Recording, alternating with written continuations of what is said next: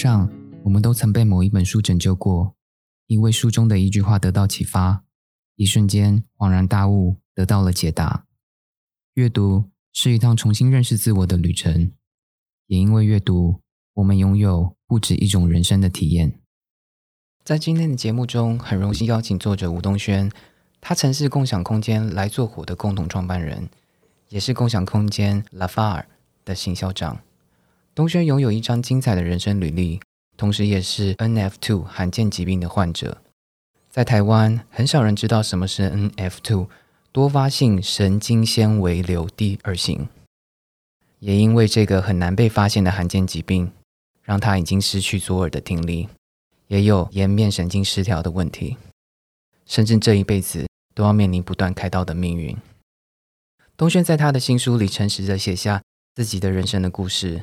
他经历很多人无法想象的艰辛与痛苦，面对多次开刀和住院，体验到社会的人情冷暖，但他从未打算放弃。让我们欢迎今天的来宾吴东轩。Hello，大家好，我是东轩，叫我东东就可以了。东轩你好，先恭喜你出版首本著作，能否先请东轩分享这一本新书？我觉得能够出书，基本上都是一种缘分啊。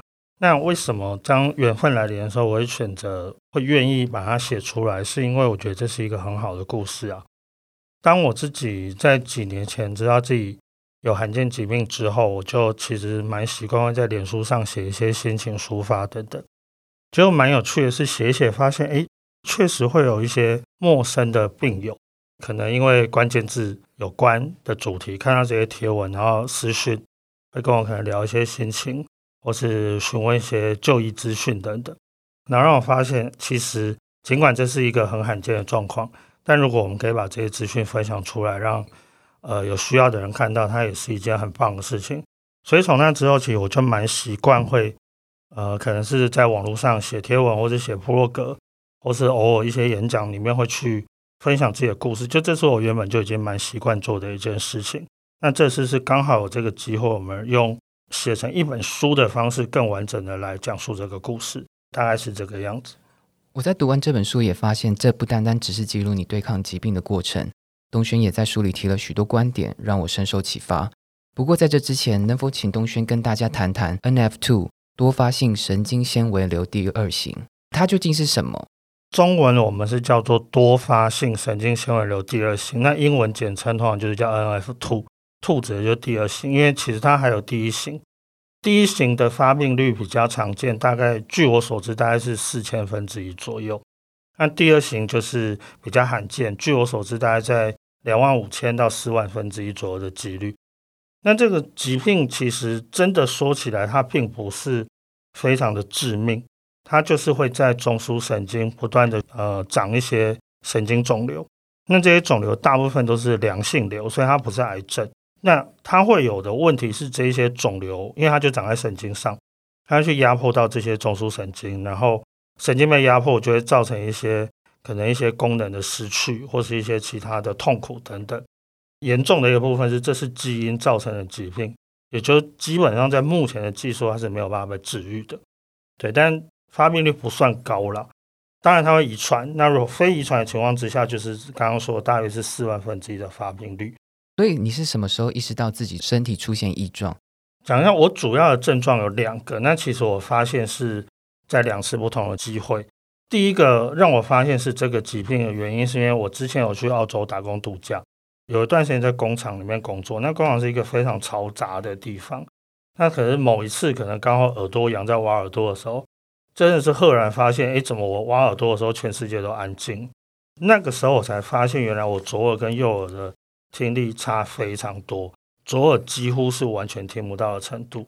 那一回到台湾，我就赶快去检查，然后在检查过程中，发现原来我脑中有脑瘤啊，因为脑瘤压迫到听神经，才会导致我左耳听不见。在这个过程中，医生才告诉我，哦，你这个是 NF two，。所以我是在这样的机缘之下，我才知道我是一个 NF two 患者。其实这个疾病对我而言，还有另外一个呃困扰我更多年的，其实是腰痛。但我一开始都不知道我的腰痛是 NF two 所造成的，那是在很多年之前就已经，大概我二十五六岁的时候就开始。只是那时候就是去医院检查，都以为只是姿势不良、运动伤害。然后其实是在我确诊 NF two 的又过了两三年之后，才又有其他医生说：“哎，你这个腰痛应该也是 NF two 造成的。”在读这本书的时候，可以明显感受到东轩对时间的迫切感。在得知确诊 NF two 罕见疾病后，你在二零一五年创立了共享空间来做火。可不可以请东轩聊聊这段创业的故事？当时为何决定坚持要创办这个空间？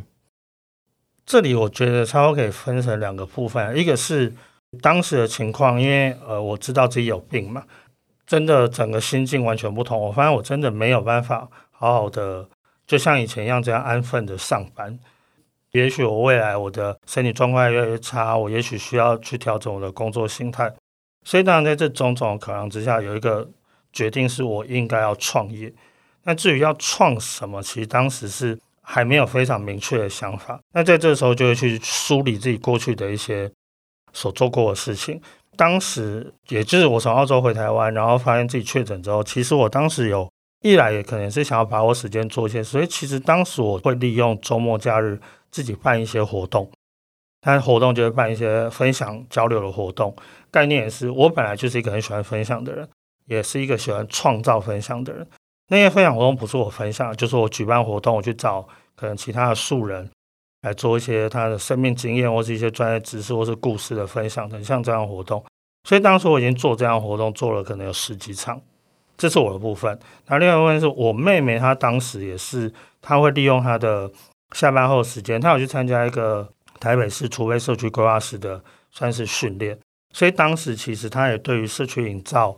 这类的事情有点兴趣，所以就是综合，诶，我一直都有在做活动，他也对社区营造这件事有点兴趣，然后我又需要创业，而我又其实我们没有很明确知道我们大概可以创什么，但在当时我们至少有一个知道的事情，就是我们希望这个创业可以让我们认识很多人，这样就有助于我们的下一步，我们就知道我们的下一步要做什么，因为我们需要先拓展人脉，所以其实这个综合之后。当时觉得，哎，那不然我们开一间空间。如果有一间空间，就像我，我还是一样可以继续在这空间里面去做，办很多很多分享性质的活动。而对我妹而言，也有点类似有了一个社群造的基地。而一个空间型的创业，只要我们做得好，它确实可以帮我们带来快速累积大量人脉。所以我觉得是这些综合之后，最后决定开了一间共享空间。那当时的主轴就是希望在这个空间里面可以创造非常非常多的交流与分享。大概是这样子的脉络。能否聊聊你现在的工作？作为共享空间拉法的行销长，感觉这个跟你当初创立来做活共享空间也有些许连贯。你现在的工作内容是什么？它会不会影响到你的身体健康？有时候我真的觉得人生就是怎么讲，一一环扣着一环，一步接着一步。真的，我现在的这些工作形态、工作内容，大概都是十年前的我完全没有想过。但也就是因为我创了这个开了这个来做我共享空间，那为了自己的创业嘛，所以为了要去活下来，我就要去做很多的行销。在这过程中，哎，我后来就变成有点类似，就走上这个共同空间类的行销的这个专业领域。所以，其实我这几年在来做火之外的工作，几乎都是在这条线上。就是在其他的共同空间，例如共同沟通空间，或是商务中心、活动场地去做行销。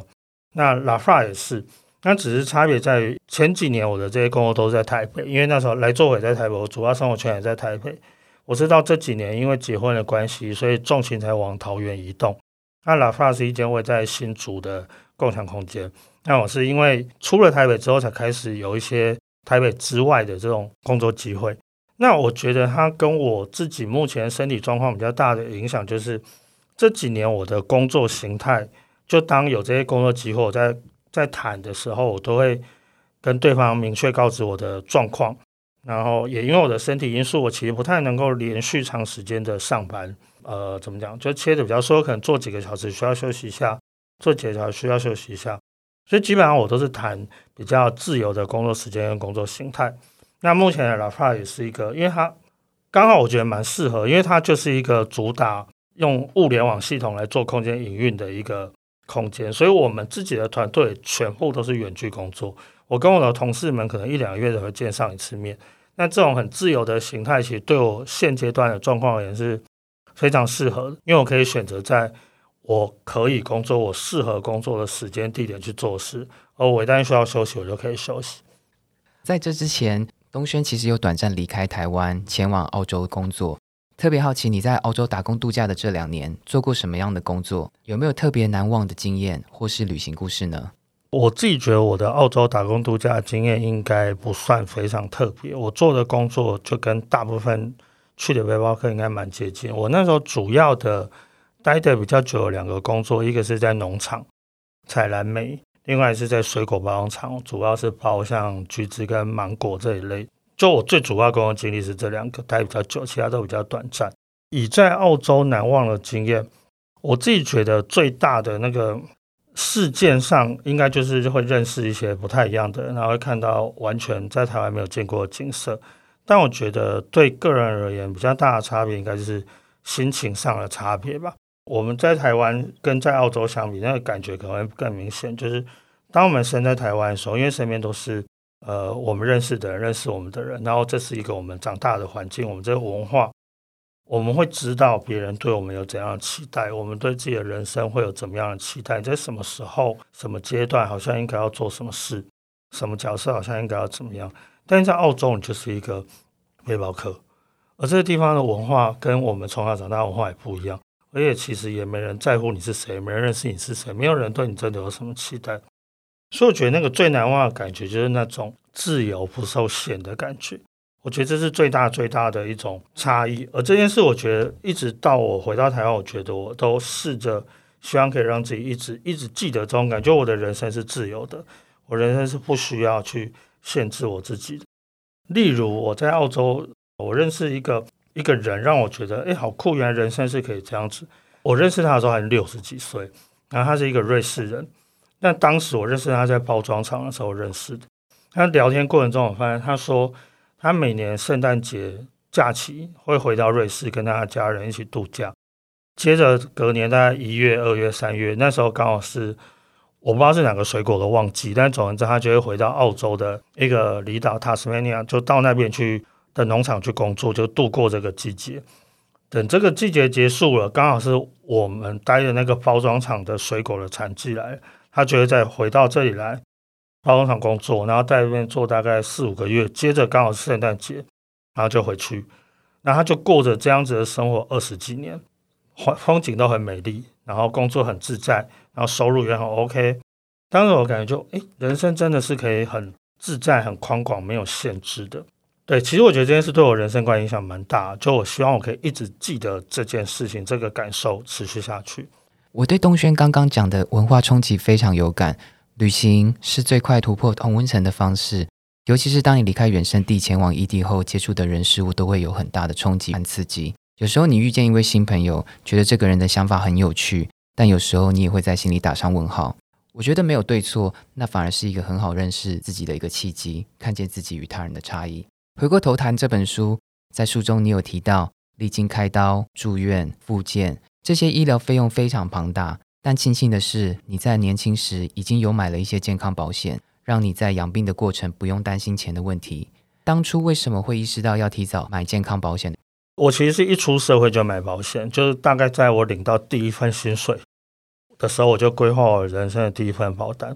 那当时会这样做，我觉得跟我自己的算是家庭背景有关系。我的爸爸妈妈就是他们就是正常的上班族。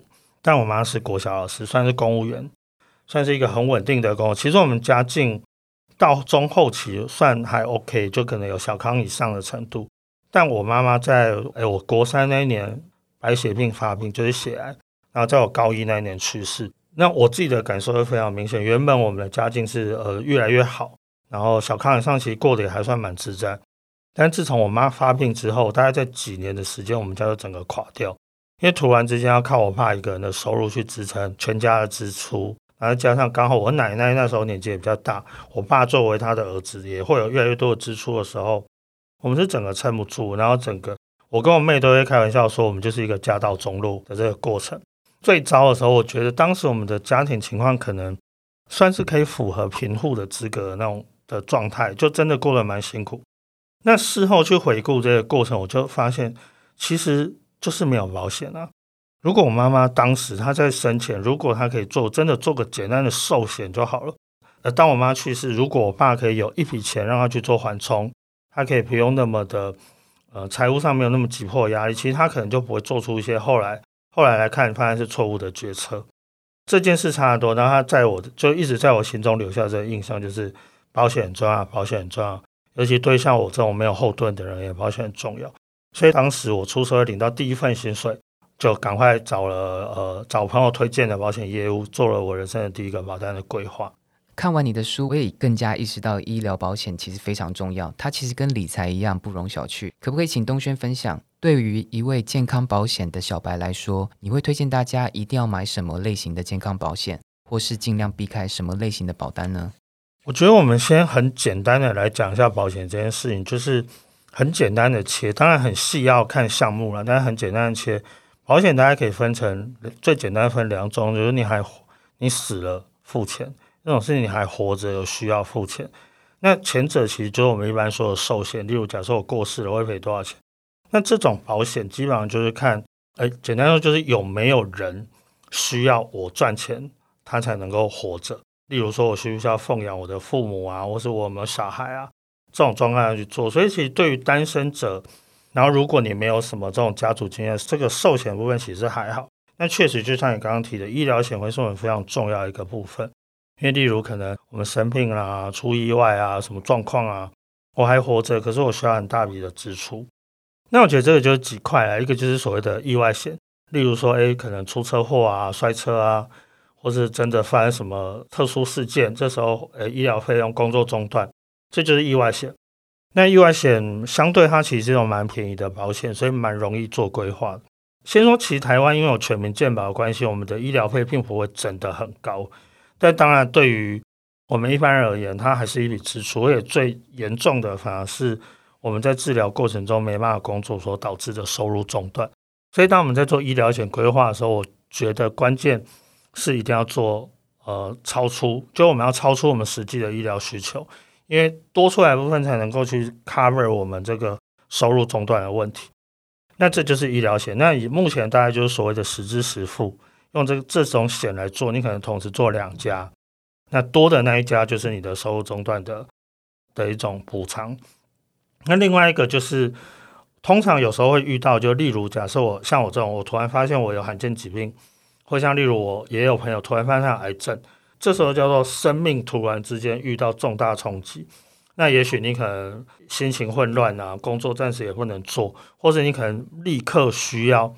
一笔大的费用去做治疗，或是也许家里可能有要买一些设备，这种突然一笔大的金额，通常是叫做重大伤病险或是癌症险，它又是另外一件事。癌症险或重它比较偏向是一次赔给你一笔大，而实际的医疗支出的去支应这个，这比较偏我们前面提到的实支实付型的医疗险，跟例如如果你要也保障到收入中断的部分，就要做超额。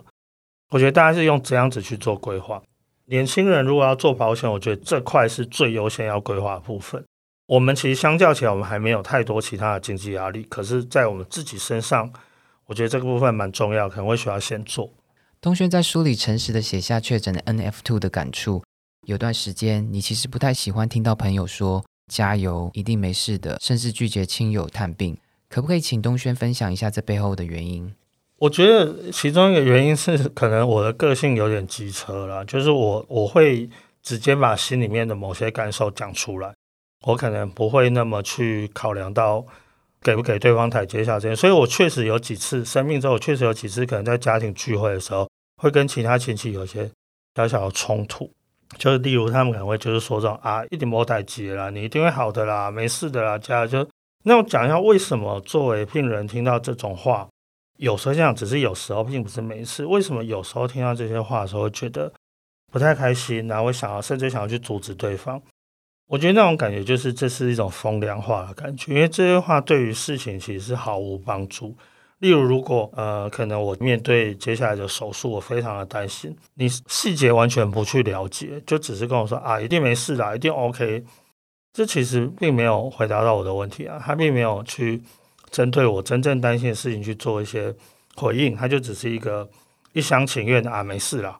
那事实上，这种话某种程度上也在表示我没有想要继续跟你聊下去，我们就让话题走，反正没事，不用再讨论。对于需要讨论、需要被理解的病人而言，他当然会觉得这什么风凉话，讲这个似乎不是让人很舒服。那加油有时候也是一样，因为有时候我们真的好累，就已经这么累了，为什么还要再加油呢？为什么我要为了不是我的错一直加油呢？所以当这种时候听到加油，当下可能会觉得。快死了，加屁加加什么加？就是会有类似这样子的状，但是这样没有每次都这样，有时候会这样。所以当那种时候出现，就会有点不是很开心，就会试着去跟对方说，不要再讲这种风凉话。所以，如果我身边有遇到一些意外状况的人，我是不是不应该说加油？这个话我之前跟朋友聊的话，他们有讲过，其实不是这样了。我觉得。应该说，当我们身边有亲朋好友，他们可能有遇到一些冲击，或是一些比较状况比较差，我们作为朋友，我们当然想要陪伴他们。我觉得关键应该说，我们应该在陪伴他之后，在同理他之后，我们在最后可能去，因为他已经得到陪伴了嘛，他的担忧你已经跟他讨论过，之后你说让我们加油哦，一起加油，一起努力，作为一个类似最后收尾的这种。精神喊话也好，什么我觉得很好，这没有什么问题。但如果是没有了解、没有陪伴，就直接说加油，这时候就像前面提，这个话只是在你只是在尝试终结这个话题而已。啊你只是在尝试说，我不想跟你讨论了，我们不要想那些负面事，我不想讨论，就加油嘛，努力吧，一切都会好。在这样的情况之下，当然对方比较有可能会不舒服。所以我觉得关键不是不要说加油，而是什么时候说加油，应该是在陪伴之后。了解之后，同理之后，那个你觉得他的需求暂时已经被满足，他情绪已经得到安抚了，这时候我们俩加油很好，这是非常温暖的一句话。但不要在没有做那件事之前，就不要把加油当开场白。我觉得应该是这样，它可以作为结尾。不过我在书里也能感受到东轩对罕见疾病的某种乐观与豁达。你说，因为 N F two 必须长跑医院，去一些别人到不了的地方，像是拿到了一张 V I P Pass 贵宾通行证。呃，我很好奇，你本身就是一个比较乐观的人吗？这这件事必须要很认真的承认，就我真的不是一个乐观的。但我觉得我们可以先稍微的聊一下定义。我自己觉得所谓乐观的定义，大概是因为一个事情总是有可能会往好的地方发展，或往坏的地方发展嘛。我觉得所谓的乐观，大概比较偏向于你认为事情总是会或比较容易会往好的地方发展。那反之就是悲观嘛，总是认为坏的事情会发生，总是认为事情会往比较糟的那方面走，这是比较悲观。那我觉得我一点也不乐观，我是务实。务实就是事情它有怎么样的可能，我们就试着把它都列出来嘛。例如我开刀，我开刀可能会很好啊，可能会一切顺利没有错啊，啊也可能会死掉啊，啊也可能会瘫痪啊。都有可能嘛？那我们就列出来啊。我并没有认为哪一个发生的几率特别高或怎么样，就列出来。然后我们试着尽量平时的去评估它的几率，针对我们能够做的事去做出一些准备。我觉得大家就是这样子务实，并没有特别的乐观。但这件事我觉得蛮有趣，是因为他在我的生活中，就是呃身边一些朋友，可能没有那么熟的朋友，他们在面对我的时候，当他们听到我。可也许我这么分享，想慢慢觉得，诶，你真的是一个好正面的人，怎么可以这么勇敢去面对这些事？可是当我反过来可能面对我的家人的时候，他们有些家人可能会觉得，例如我刚刚提到开刀可能会死，可能会瘫痪，可能会怎么样？他们觉得你为什么总是要想这么负面的事情呢？所以从他们的角度，我是一个很悲观的人。那到底我是悲观还是乐观呢？我是负面还是正面？其实我觉得就是务实，全部列出来。然后我们去针对这些情况，然后评估我们的情况去做准备。我觉得大概就是这样子。那至于像呃，可能也有人会说我比较豁达等等，我觉得这是另外一件事。就是我自己常常有一个习惯，这大概是从我妈去世之后，我就会有开始养成这习惯，就是我会试着从第三人称的角度来观察我自己，来观察我的处境。就是例如我今天发生一件事，我可能有会试着让自己抽离，从站在旁边。从旁边来看，哦，如果现在东东是一个另外一个人，我从旁边来看他身上发生的事情。举一个例，作为一个病人，到底好不好？